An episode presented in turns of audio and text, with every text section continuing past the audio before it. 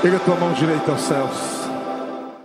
A Ele seja todo louvor, toda honra e toda glória porque Ele está sentado num trono de glória, está vestido de majestade, na Sua mão há um cedro de governo e de justiça, e Ele governa sobre tudo e sobre todos, e Ele tem um nome que está sobre todos os nomes, nome cujo toda língua confessará e todo joelho se dobrará e reconhecerá que Ele é o Senhor, o único Salvador. Se você crê nisso, se manifeste ao nível que você crê e recebe esta palavra.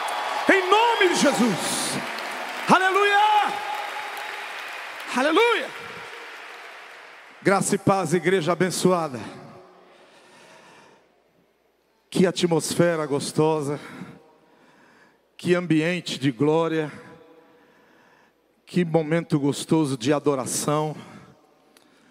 E uma das coisas que eu amo muito é esse ambiente de adoração da manifestação do poder de Deus. É, eu tenho aprendido que apóstolos Deus chama, profetas Deus chama, evangelistas Deus chama, pastores Deus chama, mestres Deus chama, adoradores Deus procura. Deus está procurando os verdadeiros adoradores. E eu quero que você entenda isso. Deus não procura a adoração, Deus procura o adorador. É completamente diferente. Quem aqui tem filhos? Quem aqui tem filhos? Alguma vez seu filho chegou da escola com um papelzinho assim, um desenho, lá na pré-escola? Ele mal sabia escrever qualquer coisa, e ele fez um desenho assim, um rabisco bem feio, e chegou assim para você e falou assim: Papai, mamãe, isso aqui é você, isso aqui é a mamãe. Aí você pegou aquele desenho feio, horrível, e disse: Que coisa mais linda! Que coisa linda que você fez! Olha, mamãe, olha, e coloca lá no lugar todo legal e você fica ali dizendo: olha que coisa linda. Mas o que, que tem bonito naquele, naquele papel? O que, que tem de bonito naquele desenho? Na verdade, não é o desenho, na verdade, não é o papel, é quem fez o desenho, é quem escreveu no papel. Você está entendendo o que, que Deus procura? Não é aqueles que fazem adoração bonita, Ele procura os adoradores, aqueles que o adorem o Espírito em verdade. E a palavra de Deus, a palavra de Deus diz em Isaías que os anjos, os querubins, os serafins estão nos céus dizendo: Santo, Santo, Santo, Santo é o Senhor dos exércitos. Então a adoração ele tem lá nos céus. Mas eu imagino Deus pegando a nossa adoração e dizendo para os anjos, para os querubins, para os serafins, dizendo assim: Olha, eu não procuro adoração eu estou querendo os adoradores. E coloca a nossa adoração no meio da adoração dos anjos, dos querubins, dos serafins, porque o Pai está procurando aqueles que o adoram em espírito e em verdade. E Deus está levantando uma geração de adoradores nesse tempo. Eu quero agradecer de uma forma muito, muito especial. A forma com que o pastor Carlito me, me adotou, me recebeu na Rede Inspire, da forma tão carinhosa que tem me mentoreado, me pastor, pastoreado, e como vocês têm servido o reino de uma forma tão linda e especial. Obrigado, pastor Carlito. Hoje a honra de conhecer a pastora Leila. Vocês são pais de nações, pais de, pais de multidões. Aleluia. Escute. Quando nós reconhecemos um homem de Deus, quando nós reconhecemos uma unção, quando nós reconhecemos a autoridade de um homem de Deus, nós temos direito de receber aquilo que está na vida deste homem e desta autoridade. A Bíblia, a Bíblia diz assim que a mulher de fluxo de sangue, ela foi até a Jesus e tocou na, tocou na orla do seu vestido. E diz a palavra que imediatamente ela foi curada. E Jesus parou toda aquela multidão e disse assim: Olha, alguém me tocou, porque de mim saiu virtude. Alguém me tocou, porque de mim saiu virtude. Observe, Jesus não diz assim, eu dei virtude para alguém. Ele diz assim: alguém arrancou virtude de mim. Sabe o que eu quero que você entenda? Quando nós reconhecemos a autoridade e a unção na vida de um homem de Deus, nós não pedimos o que nós queremos receber, nós extraímos pela lei do reconhecimento e da honra. Pode aplaudir ao Senhor. Não está, não está na vida de um homem de Deus o direito de quem ele quer abençoar. Quem decide quem vai ser abençoado é a atitude que nós tomamos na direção daquele que nós queremos extrair a bênção. Então, todas as vezes que você honra teu líder, teu pastor, toda vez que você honra o teu sacerdote, você recebe dele até aquilo que você não pede a ele, mas você recebe por causa da unção de Deus que flui por intermédio da vida desse homem de Deus. E eu quero nessa noite ministrar no teu coração uma palavra que Deus plantou de uma forma muito especial para este tempo que nós temos vivido. Abra sua Bíblia no livro do profeta Zacarias, capítulo 4. Profeta Zacarias, capítulo 4.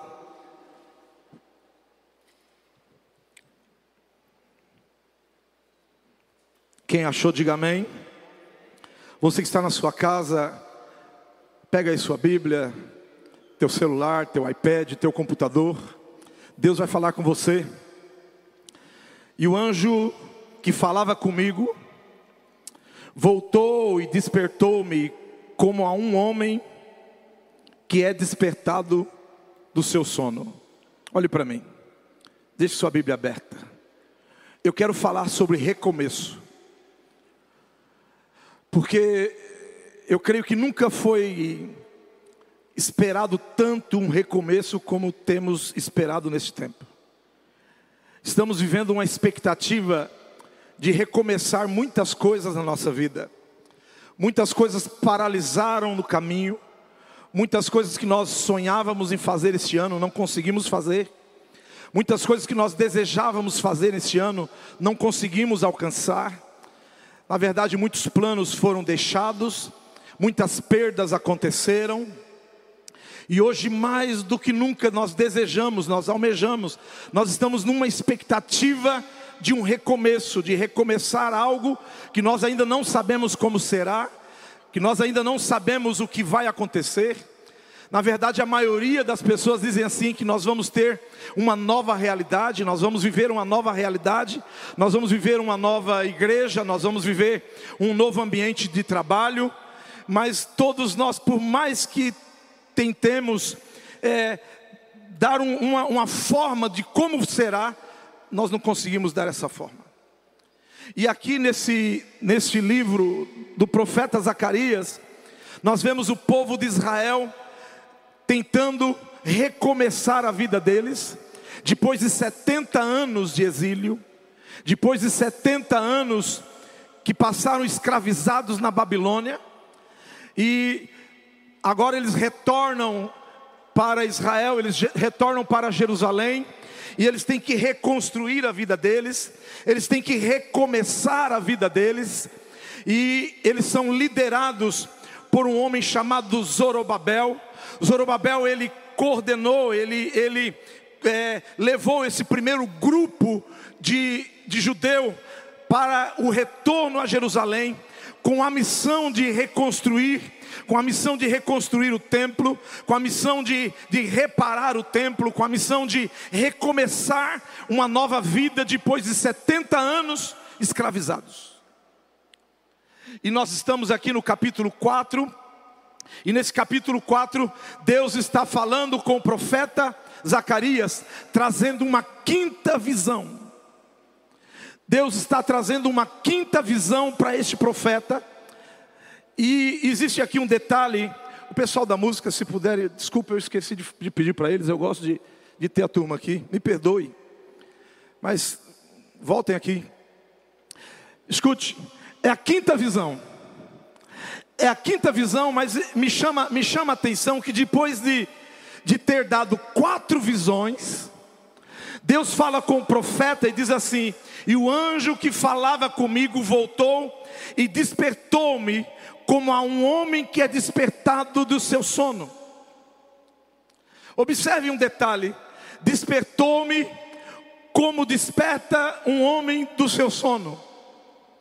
Isso quer dizer que ele não estava dormindo, mas Deus o desperta, como desperta alguém que estava dormindo. Como é que alguém recebe quatro visões e precisa ser despertado? Como é que alguém recebe quatro direções específicas através de uma visão dada por Deus e ainda precisa ser despertado. Eu entendo, queridos, que nós temos visto uma igreja, nós temos visto uma realidade nos dias de hoje, onde parece que as pessoas estão vivendo um momento de letargia, as pessoas estão como que adormecidas, eu tenho conversado com muitos líderes, eu tenho conversado com muitos pastores do Brasil e fora do Brasil, e eu tenho observado que muitos estão dizendo assim: olha, parece que as pessoas, parece que a igreja está como que em stand-by, algumas pessoas ainda não conseguiram voltar, nós não sabemos mais que igreja nós temos, nós não sabemos mais quantas pessoas vão voltar, quem é que vai voltar, o que, que vai acontecer, e parece que todos estão dormentes, parece que é, é algo aconteceu que nos adormeceu. E, e eu entendo o que está acontecendo com este profeta. O que está acontecendo com esse profeta é exatamente aquilo que acontece quando nós somos pegos por uma situação, e essa situação é, nos impacta, essa situação é, nos atormenta de uma tal forma que a gente fica sem ação, sem reação. Eu não sei se você já passou por um problema na sua vida que você falou: Meu Deus, como é que eu vou fazer? Como é que eu vou recomeçar? Como é que eu vou reconstruir? Como é que eu vou voltar? Como é que eu vou fazer para restabelecer, para reestruturar a minha vida? E quando nós somos tomados por esse sentimento, ainda que nós estejamos acordados, nós estamos acordados e muitas vezes recebendo uma palavra, uma direção e uma visão de Deus, mas nós não temos ação, nós não temos força de reação para começar de novo para recomeçar. E eu vejo aqui que depois de falar, de trazer quatro visões, Deus agora, ao invés de entregar a quinta visão, primeiro Deus desperta o profeta. Deus primeiro tira o profeta da letargia. Deus primeiro tira o profeta do choque da realidade, do choque da circunstância, do choque dos problemas da vida e o traz para uma outra realidade. Então quero trazer aqui o primeiro princípio. Para recomeçar, nós vamos ter que despertar do sono, nós vamos ter que despertar da pancada que tomamos. Para recomeçar, nós vamos ter que voltar para a realidade, nós vamos ter que entender que Deus está trazendo um despertar para a igreja dos dias de hoje. O que está acontecendo neste tempo nada mais é Deus sacudindo a igreja, é Deus dizendo assim: é tempo de se levantar, é tempo de acordar, é tempo de sonhar, é tempo de lutar, é tempo de reconstruir, é tempo de recomeçar, é tempo de trazer de volta aquilo que foi perdido e aquilo que ficou no passado. Aleluia. Então Deus está despertando. Deus está despertando uma geração. Deus está despertando uma geração. Ei, queridos, muitos têm falado assim: olha, a igreja está sendo como que peneirada. A, a igreja está vivendo um tempo que parece que nós, nós vamos ver quem de verdade é, quem não é, quem de verdade está firmado naquilo que é plano e propósito, naquilo que é uma visão que vem do trono de Deus, e quem apenas estava perdido. Uma certa vez,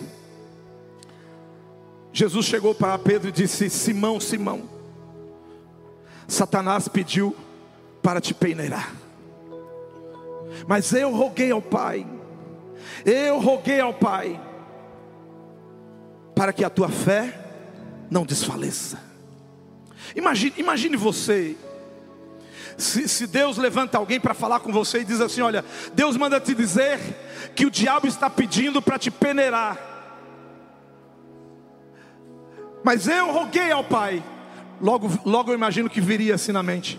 Bom, o diabo está pedindo para me peneirar, Satanás está pedindo para me peneirar. Ele está dizendo que rogou, então ele rogou para o diabo não me peneirar e a minha vida ficar tranquila. Mas não foi isso que Jesus falou. Jesus falou assim: Olha, eu roguei ao Pai, para que a tua fé não desfaleça. Sabe o que ele está dizendo? Você vai ser peneirado, você vai passar pela peneira. A única coisa que o Satanás não sabe é que ele é um peão na mão de Deus. Ei, a única coisa que ele não consegue entender que uma peneira é um instrumento de purificação. Então escute, Algumas pessoas têm falado assim: ah, tá tão difícil, Deus parece que está passando a peneira.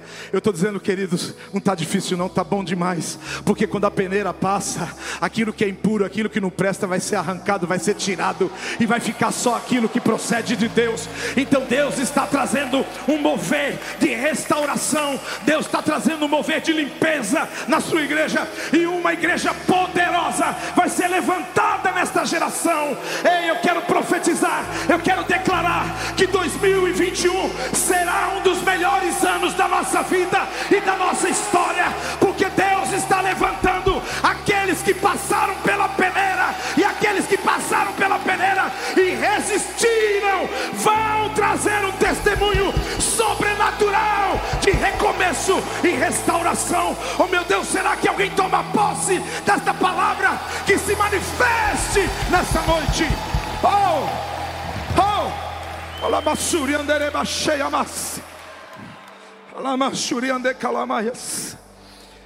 Versículo 2: E disse: Que vês?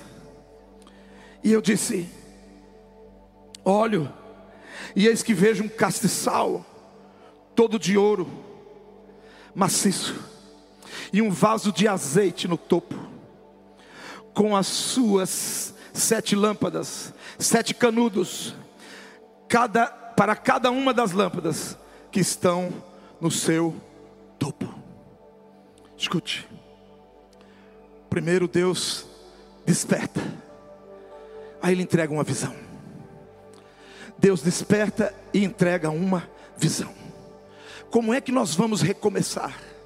Só poderemos recomeçar se tivermos uma visão clara daquilo que Deus quer fazer nos próximos anos, nos próximos meses, nos próximos dias. Então eu, eu quero entender, e tenho entendido, que Deus está levantando uma geração que vai ser despertada e vai receber visão dos céus para o tempo novo que Deus quer estabelecer. Ei, ei, nos próximos dias, escute, nos próximos dias, Deus vai abrir os teus olhos para uma visão de destino, para uma visão de futuro. E nos próximos dias, seus olhos serão abertos para aquilo que Deus vai fazer neste tempo. Deus não nos deixará mais sem rumo e nem direção. Por que, que eu falo não, não nos deixará mais? Porque uma das coisas que me preocupou muito nesse tempo. Como é que nós vivemos, estamos vivendo um dos momentos mais difíceis da nossa história pelo menos da história recente, pelo menos, pelo menos desta geração. Como é que nós estamos vivendo esse tempo tão difícil e complicado? E Deus não nos avisou antes. Por que, que Deus calou os profetas? Por que, que Deus não nos deu visão? Por que, que não veio um direcionamento dizendo: olha, se prepare, porque 2020 vai ser assim, vai ser assim, vai ser isso, vai acontecer isso? Ei, como é que a igreja do Senhor, uma igreja que busca o trono de Deus, é pego de surpresa diante de uma situação tão crítica e caótica? É porque Deus não pode entregar nada a uma igreja que está sonolenta, extasiada com moveres, extasiada com situações que não vêm do trono de Deus. Aí, aí, aí, diz assim o texto: E Deus mostrou a, mostrou a ele, e ele viu um castiçal de ouro, de ouro maciço. E esse castiçal estava conectado a, a dois vasos de azeite.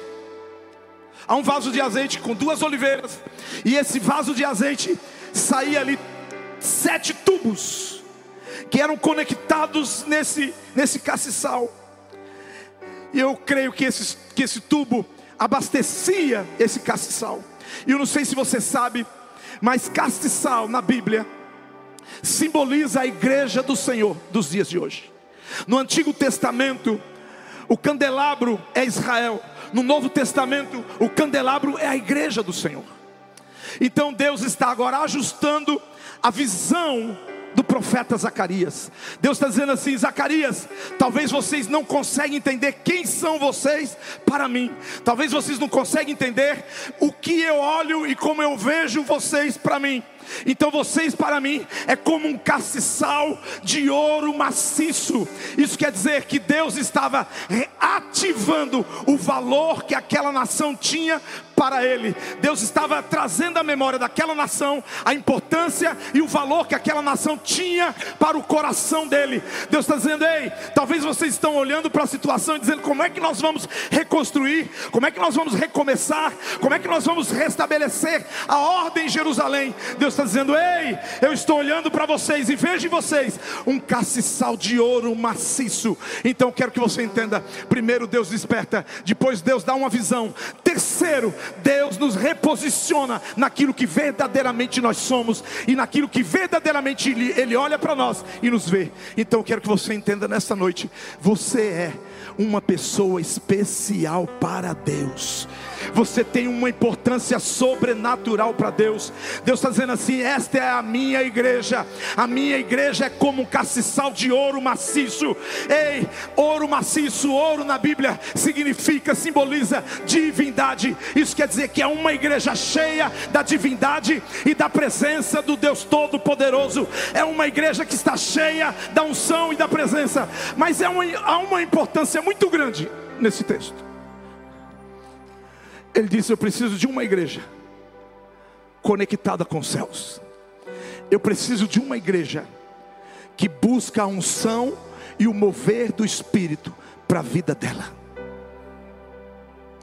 E uma igreja que vai buscar o mover e a unção do Espírito para a vida dela é uma igreja que tem visão das coisas sobrenaturais ele está tendo visão de uma coisa sobrenatural, algo que talvez ninguém conseguiria entender, mas Deus estava abrindo os olhos de Zacarias. Ei, escute, escute. A igreja está carente de uma visão das coisas espirituais e sobrenaturais. Muita gente está tentando entender o que está acontecendo neste tempo de forma natural. Observe. Deus um dia chama Abraão. Deus um dia fala com Abraão: Abraão, eu vou, vou fazer de você pai de uma grande nação. Você vai ser pai de uma multidão. Mas ele tinha as suas dificuldades. Sara, Sarai era estéreo. Abraão já era de idade avançada. E, e, e, Deus dá a primeira, a primeira visão e a primeira direção. Deus dá a Abraão uma direção e uma visão no âmbito natural. Deus diz assim: você, a tua descendência será como a areia da praia. E Abraão continuou olhando as coisas de, de forma natural.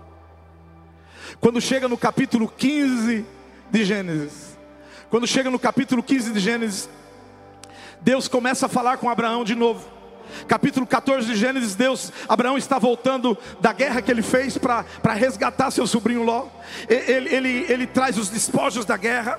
Ele entrega o dízimo, a oferta a Melquisedeque, e ele está a caminho da sua casa, ele está retornando para sua casa. E diz a palavra que Deus apareceu a Abraão, capítulo 15 de Gênesis. Deus apareceu a Abraão em visão. E um detalhe: a palavra diz assim: que Deus o levou fora.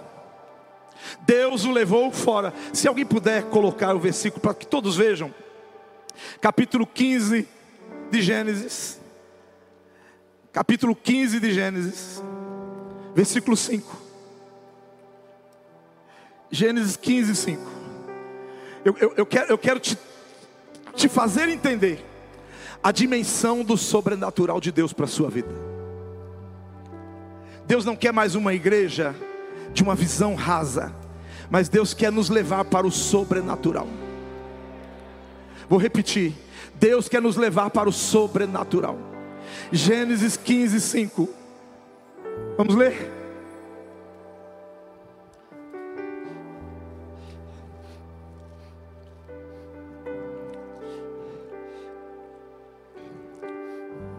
Então o levou fora e disse: Então levou fora e disse: Olha para os céus e conta as estrelas, se é que podes contar. E disse-lhe: Assim será a tua descendência. olha para mim, olha para mim. A primeira vez que Deus falou do tamanho da descendência de Abraão, ele diz assim: será como a areia da praia. Agora Deus está dizendo assim: e pegou Abraão e o levou fora. Algumas traduções da Bíblia fala assim: e Deus o levou fora da tenda. Está errado, não existe a palavra tenda nesse texto. Abraão não estava na casa dele, Abraão não estava na tenda. Pegue o texto, ele está voltando para sua casa, ele, ele, ele está vindo da guerra que fez, está agora caminhando ele tem agora um encontro com Deus e Deus dá uma visão para Abraão e diz assim: "E Deus o levou fora". E disse: "Conta as estrelas se é que a pode se é que, que as pode contar". Presta atenção.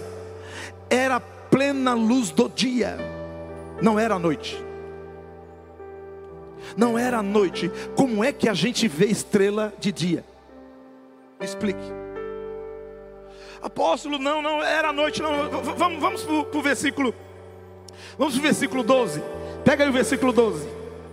Do mesmo capítulo de Gênesis.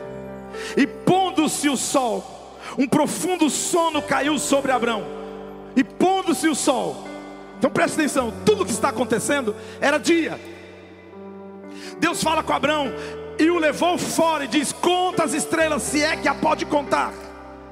E agora está dizendo assim que Abraão ele vai oferece um sacrifício a Deus. Ele passa ali tangendo os animais, as aves para que não comam o sacrifício. No final da tarde, já no, no pôr do sol, ele cansado, ele adormece. Mas diz a Bíblia que ele teve uma visão em plena luz do dia das estrelas, das estrelas que estavam nos céus. Aqui eu entendo, queridos.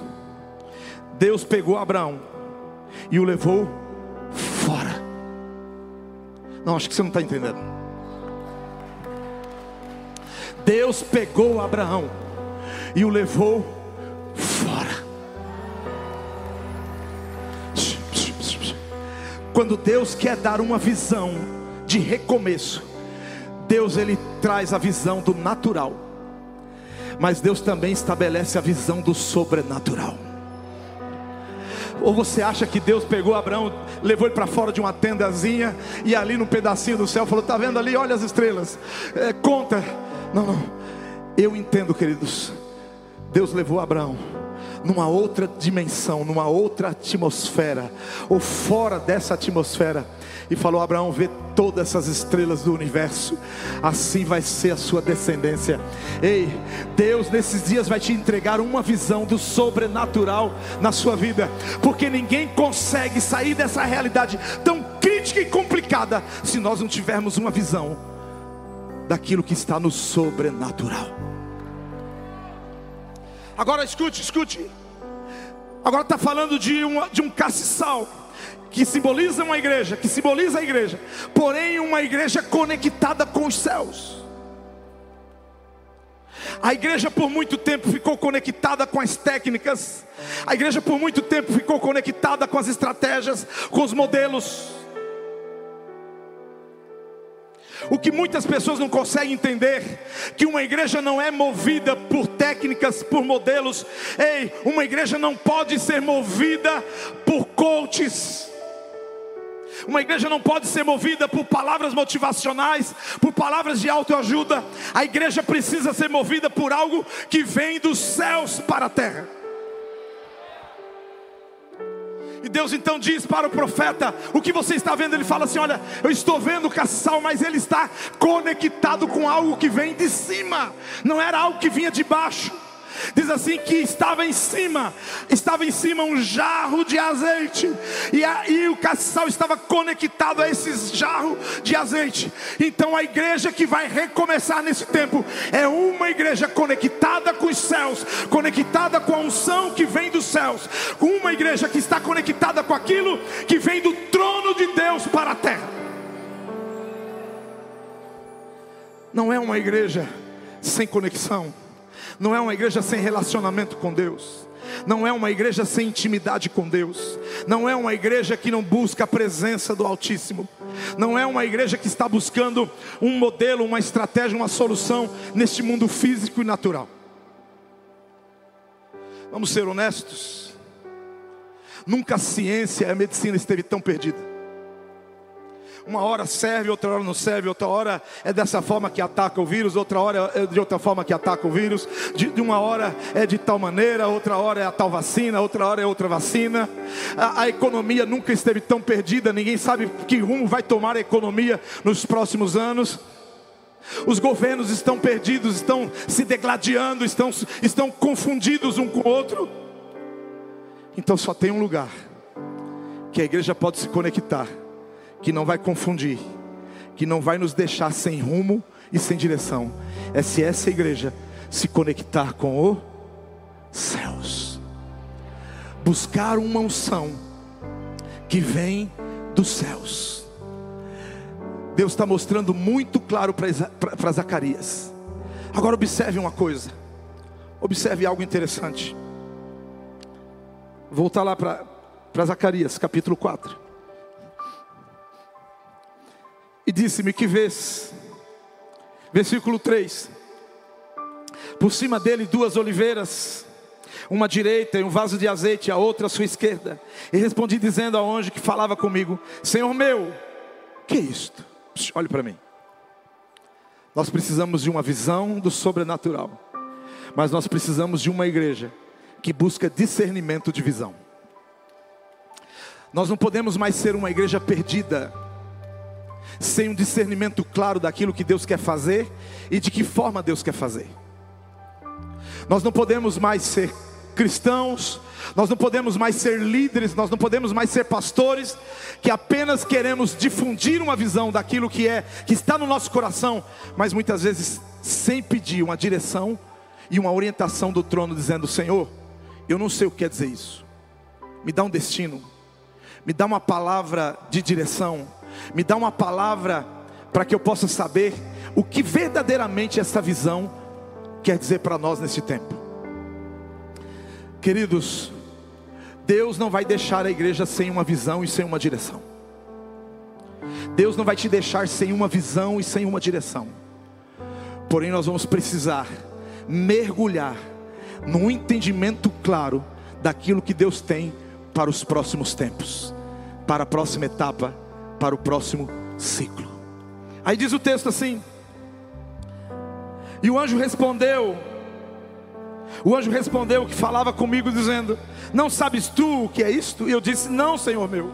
Respondeu, dizendo: Esta é a palavra do Senhor a Zorobabel, dizendo: Não por força e nem por violência, mas pelo meu espírito, diz o Senhor dos exércitos.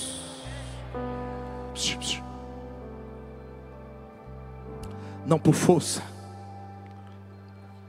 não por violência, não por métodos, não por estratégias.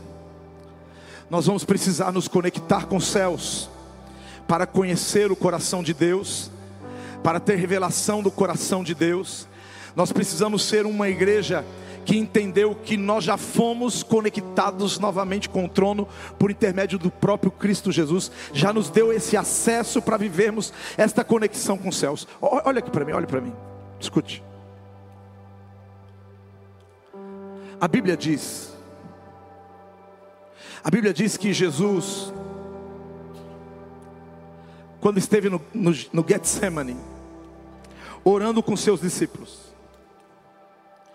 ele diz a seguinte frase: O meu coração está triste, e a minha alma está angustiada até a morte. Observe, meu coração está triste, a minha alma está angustiada até a morte. Não era pela morte, é até a morte. Você acha que Jesus não sabia que ele ia ressuscitar? Sim ou não? Você acha que Jesus não sabia que ele ia ressuscitar? Eu acho que ele sabia. Agora, se ele sabe que ia ressuscitar, por que, que ele está angustiado?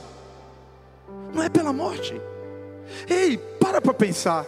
Se, se Deus chegasse para você e falasse assim: Olha, meu filho, você vai morrer sexta-feira, mas fique tranquilo que depois de três dias você vai ressuscitar. Eu confesso que eu não teria medo.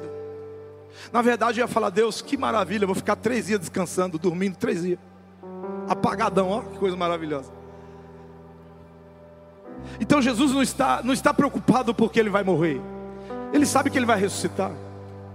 Então ele diz assim: Olha, minha alma está angustiada, meu coração está triste até a morte. Aí, quando ele está lá na cruz do Calvário, passando pelo processo da morte, Diz a palavra que ele, que ele clama aos céus e diz assim: Deus meu, Deus meu, por que me desamparaste? Deus meu, Deus meu, por que me desamparaste? Agora observe, durante toda a trajetória de Jesus, durante toda a trajetória de Jesus, ele nunca havia chamado Deus de Deus, só chamava de Pai. Na verdade, os judeus tinham ódio dele os judeus achavam ele um blasfemo por chamar Deus de Pai. Mas ele dizia assim: Eu e o Pai somos um. Eu roguei ao Pai, eu estou com o Pai, vocês vão estar com o Pai. Agora, se o tempo todo ele chama Deus de Pai, por que, que na cruz do Calvário ele olha para os céus e chama Deus de Deus e não de Pai? Exatamente para nos conectar novamente com o Pai porque na cruz do Calvário Ele está carregando o meu e o seu pecado. E por estar carregando o meu e o seu pecado, ele não é, ele não está na posição de filho, ele está na posição de pecador, não pecado cometido, mas pecado absorvido de cada um de nós. Então, quando ele diz lá no Getsemane, dizendo assim: Olha, a minha alma está angustiada, meu coração está triste, até a morte, sabe o que ele está dizendo? Eu vou morrer, e quando eu morrer, porque vou estar com todo o pecado de toda a humanidade, eu vou me separar do Pai. Então a dor de Jesus não era a morte, era a dor da separação, da conexão com o Pai, da intimidade com o Pai, do relacionamento com o Pai. Mas eu quero que você entenda, Ele passou por isso para nos trazer de volta a conexão com os céus, para restabelecer a conexão de cada um de nós com o de Deus. Então, por intermédio de Jesus Cristo, nós podemos ser esse castiçal que se conecta com os céus, que recebe o som dos céus, que recebe o mover dos céus, que recebe o poder dos céus. Há uma unção de Deus para ser entregue para você, meu irmão. E esta conquista já foi feita lá na cruz do Calvário. Ele chamou Deus de Pai, ou melhor, ele chamou Deus de Deus na cruz do Calvário para nos dar o direito de dizer: Pai nosso que estás nos céus, santificado seja o teu nome. Venha a nós o teu reino,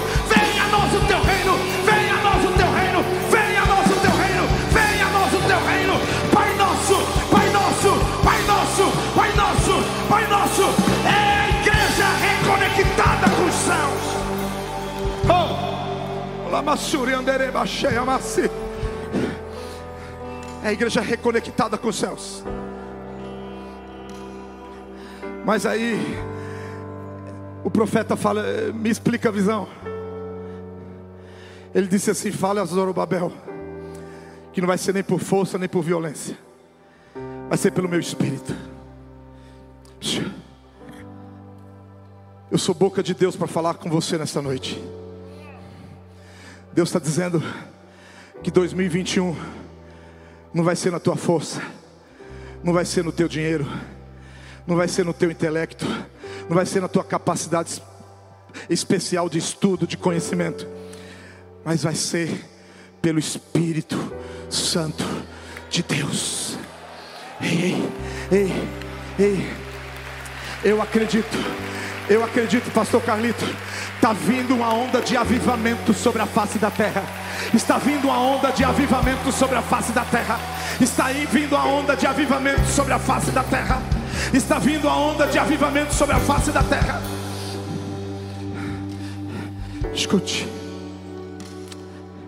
Atos. Atos capítulo 2.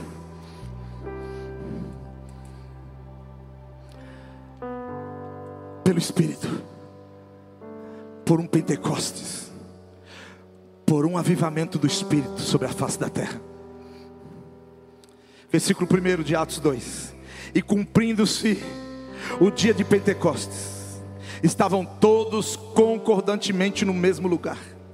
E de repente veio do céu um som como de um vento veemente e impetuoso, e encheu toda a casa em que estavam assentados. Olhe para mim, olhe para mim.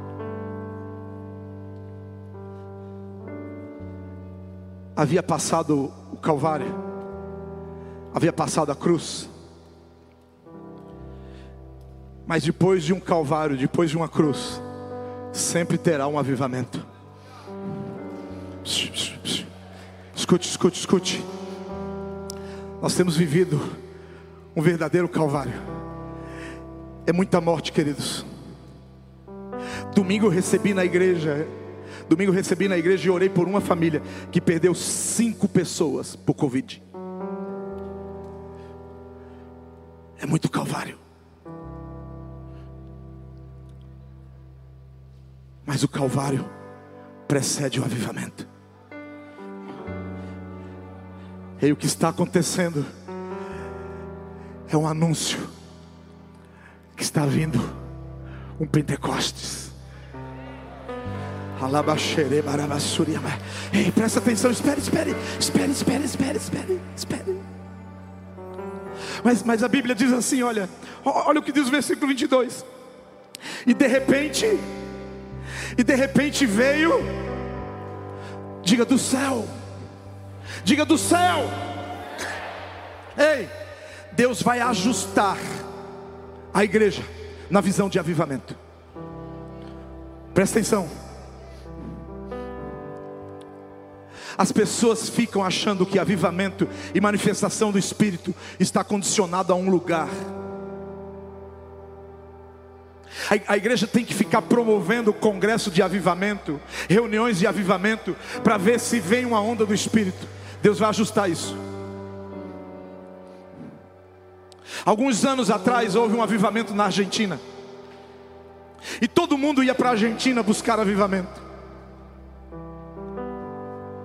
Alguns anos atrás houve um avivamento no Canadá, em Pensacola. Um movimento chamado Cat the Fire agarre o fogo. E faziam caravanas e caravanas para irem para o Canadá. Alguns anos atrás, houve um avivamento muito conhecido no, nos Estados Unidos o avivamento da Rua Azusa. Já deve ter ouvido falar. E sabe por que, que esses avivamentos vêm e passam? Porque todos acham que esse avivamento está condicionado a um lugar. Mas olha o que diz a Bíblia. Deus mandou eles irem ficar num lugar, mas o, avivamento não nasceu num lugar, o avivamento veio do céu.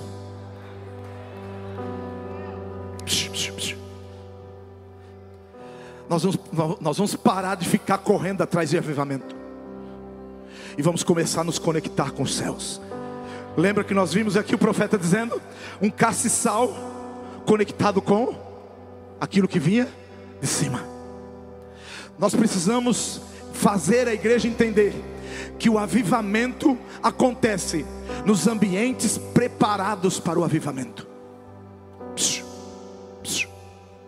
Olha o que diz o texto, vamos voltar lá para o texto. Olha o que diz: estavam todos reunidos no mesmo lugar, concordantemente. Estavam todos reunidos no mesmo lugar, concordantemente. Então, observe: para nascer uma igreja que vai se mover debaixo do sobrenatural, por uma unção que virá dos céus, vai precisar ter um lugar, um ambiente, com pessoas sedentas pelo avivamento e pelo Espírito.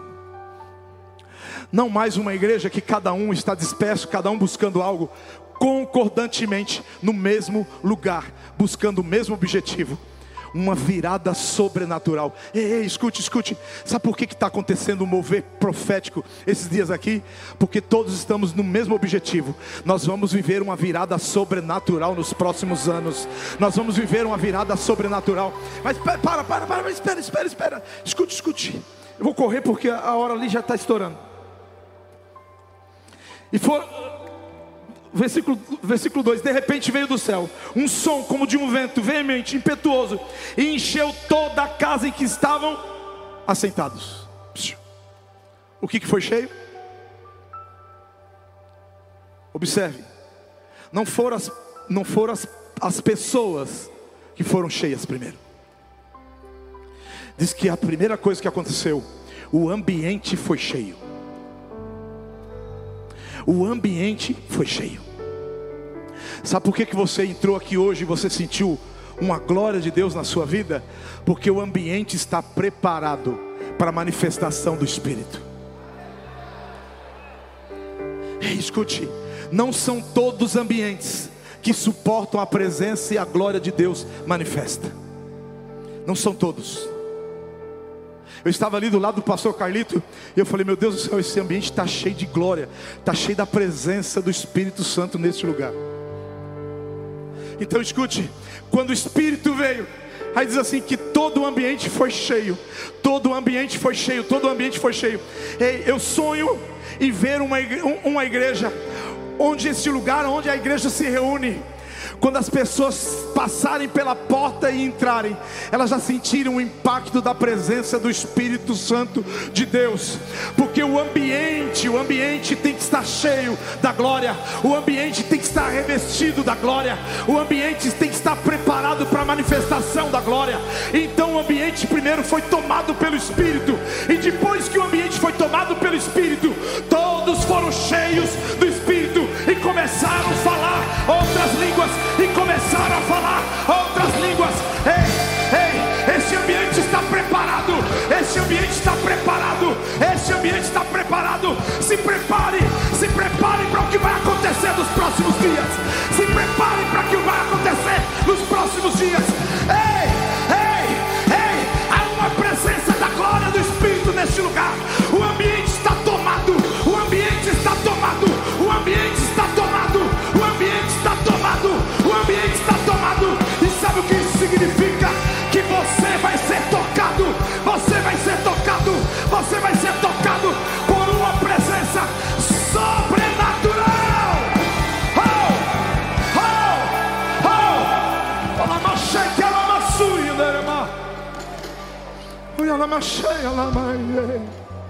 Oi, alamassuri, anderema, enchei.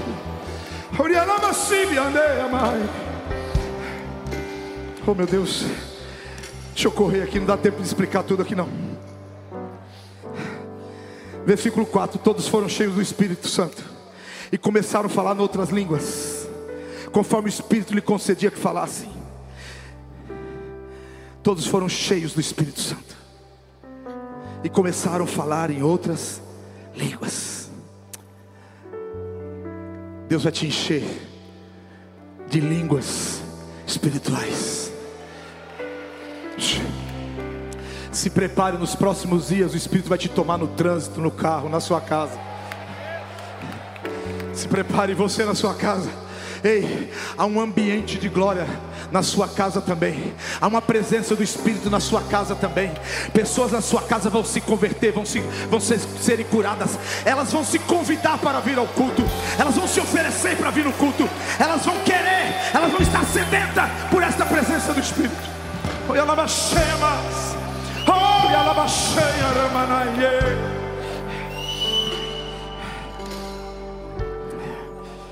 Versículo 6 do capítulo 4 de Zacarias. Quem és tu, grande monte? Quem és tu, grande monte, diante de Zorobabel? Tornar-se-á uma campina. Faz assim com o seu dedo. Faz assim com o seu dedo. Diga assim: Quem és tu, grande monte? Diga: Quem és tu, vírus maligno? Diga quem és tu. Problema econômico. Diga quem és tu. Desemprego. Diga quem és tu. Doença. Diga o Senhor vai te remover da minha frente. O Senhor vai te remover da minha frente. Ei, Deus está abrindo caminho. Deus está abrindo caminho. Deus está abrindo caminho. Oh meu Deus, tem uma unção profética neste lugar. Deus está abrindo caminhos. Deus está abrindo caminhos. Aquilo que era monte, aquilo que era dificuldade, Deus vai tornar uma campina. Deus vai tornar uma campina. E você vai correr. Você vai correr. Você vai correr. Você vai correr.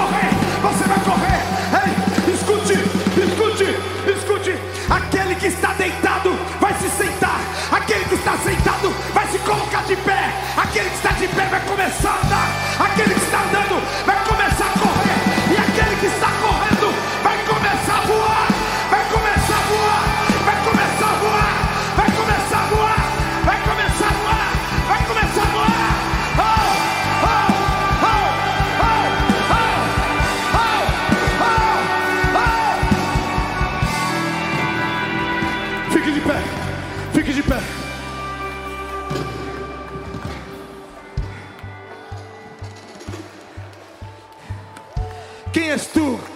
monte? Diante de Zorobabel, tornar-se-ás uma campina, porque ele trará, ele trará nas suas mãos a pedra angular. Diga comigo, pedra angular. Quem é a pedra angular? Quem é a pedra angular? Jesus. Ei, olha, olha a ordem que Deus está dizendo. Ei, Zorobabel, os montes vão se tornar uma campina, e você trará na tua mão a pedra angular. Jesus é a pedra angular. A pedra angular é a pedra de sustentação. A pedra angular é a base. A igreja que vai recomeçar e reconstruir vai voltar para o verdadeiro evangelho, o evangelho de Cristo, o evangelho cristocêntrico. É Jesus, ei, Jesus é a nossa base. Sabe qual é a nossa base de virada? Não é a vacina, não é o dólar, não é o dinheiro, não é o governo. A nossa base de virada é a base, é a pedra angular, é Jesus o nosso alicerce, é sobre Ele que nós estamos pautados, é sobre Jesus que nós vamos caminhar, é sobre Jesus que nós vamos caminhar, é sobre Jesus que nós vamos caminhar, é sobre Jesus que nós vamos caminhar. Oh! Oh!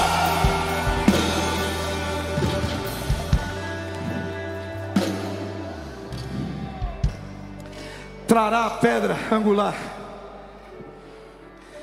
trará a pedra angular com aclamações, dizendo: Deus te abençoe, Deus te abençoe, Deus te abençoe, Deus te abençoe, Deus te abençoe. Olha, olha aqui para mim. Vamos mudar, vamos mudar nossa linguagem esses dias. Parar de reclamar, parar de falar do problema a partir de hoje você vai passar assim na rua da tua casa. Deus abençoe. Deus abençoe. Deus abençoe. Deus abençoe. Deus abençoe. Deus abençoe. Deus abençoe. Deus abençoe. Deus abençoe. Deus abençoe. Ei, ei,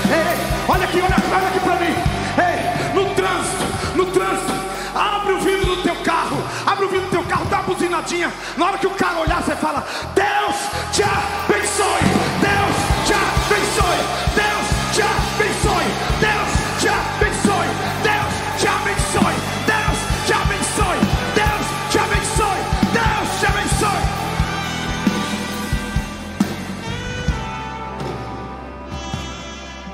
Você que está assistindo, põe aí, põe aí no chat, comenta aí comenta aí. Deus abençoe minha casa, Deus abençoe minha família, Deus abençoe o Brasil, Deus abençoe as nações da terra, Deus abençoe os hospitais, Deus abençoe, Deus abençoe, Deus abençoe, Deus abençoe, Deus abençoe, Deus abençoe. Ei, olha aí para o teu irmão do lado, só não toca nele. Mas olha assim para ele e fala assim: Ei, querido, se prepare. Você vai ser muito abençoado. Fala assim para ele, ei. Bênção pega mais do que o coronavírus.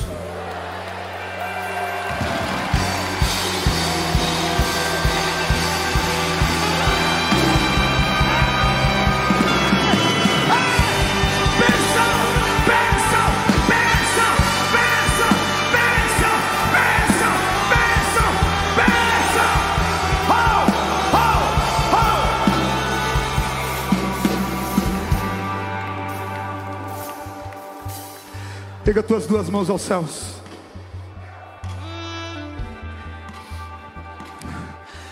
Você é cheio do Espírito? Então escute: o ambiente já foi cheio. Agora o Espírito Santo está dizendo: agora quero ver quem é que quer ser cheio também. Então, se você quer, eu vou contar até três. E nós vamos entrar numa explosão de oração em línguas. Oh, queridos, eu, eu já sinto que algo poderoso está acontecendo nos céus dessa cidade. Algo poderoso está acontecendo nos céus dessa cidade.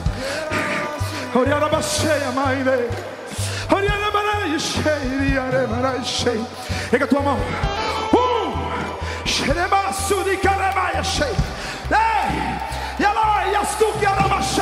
Dois.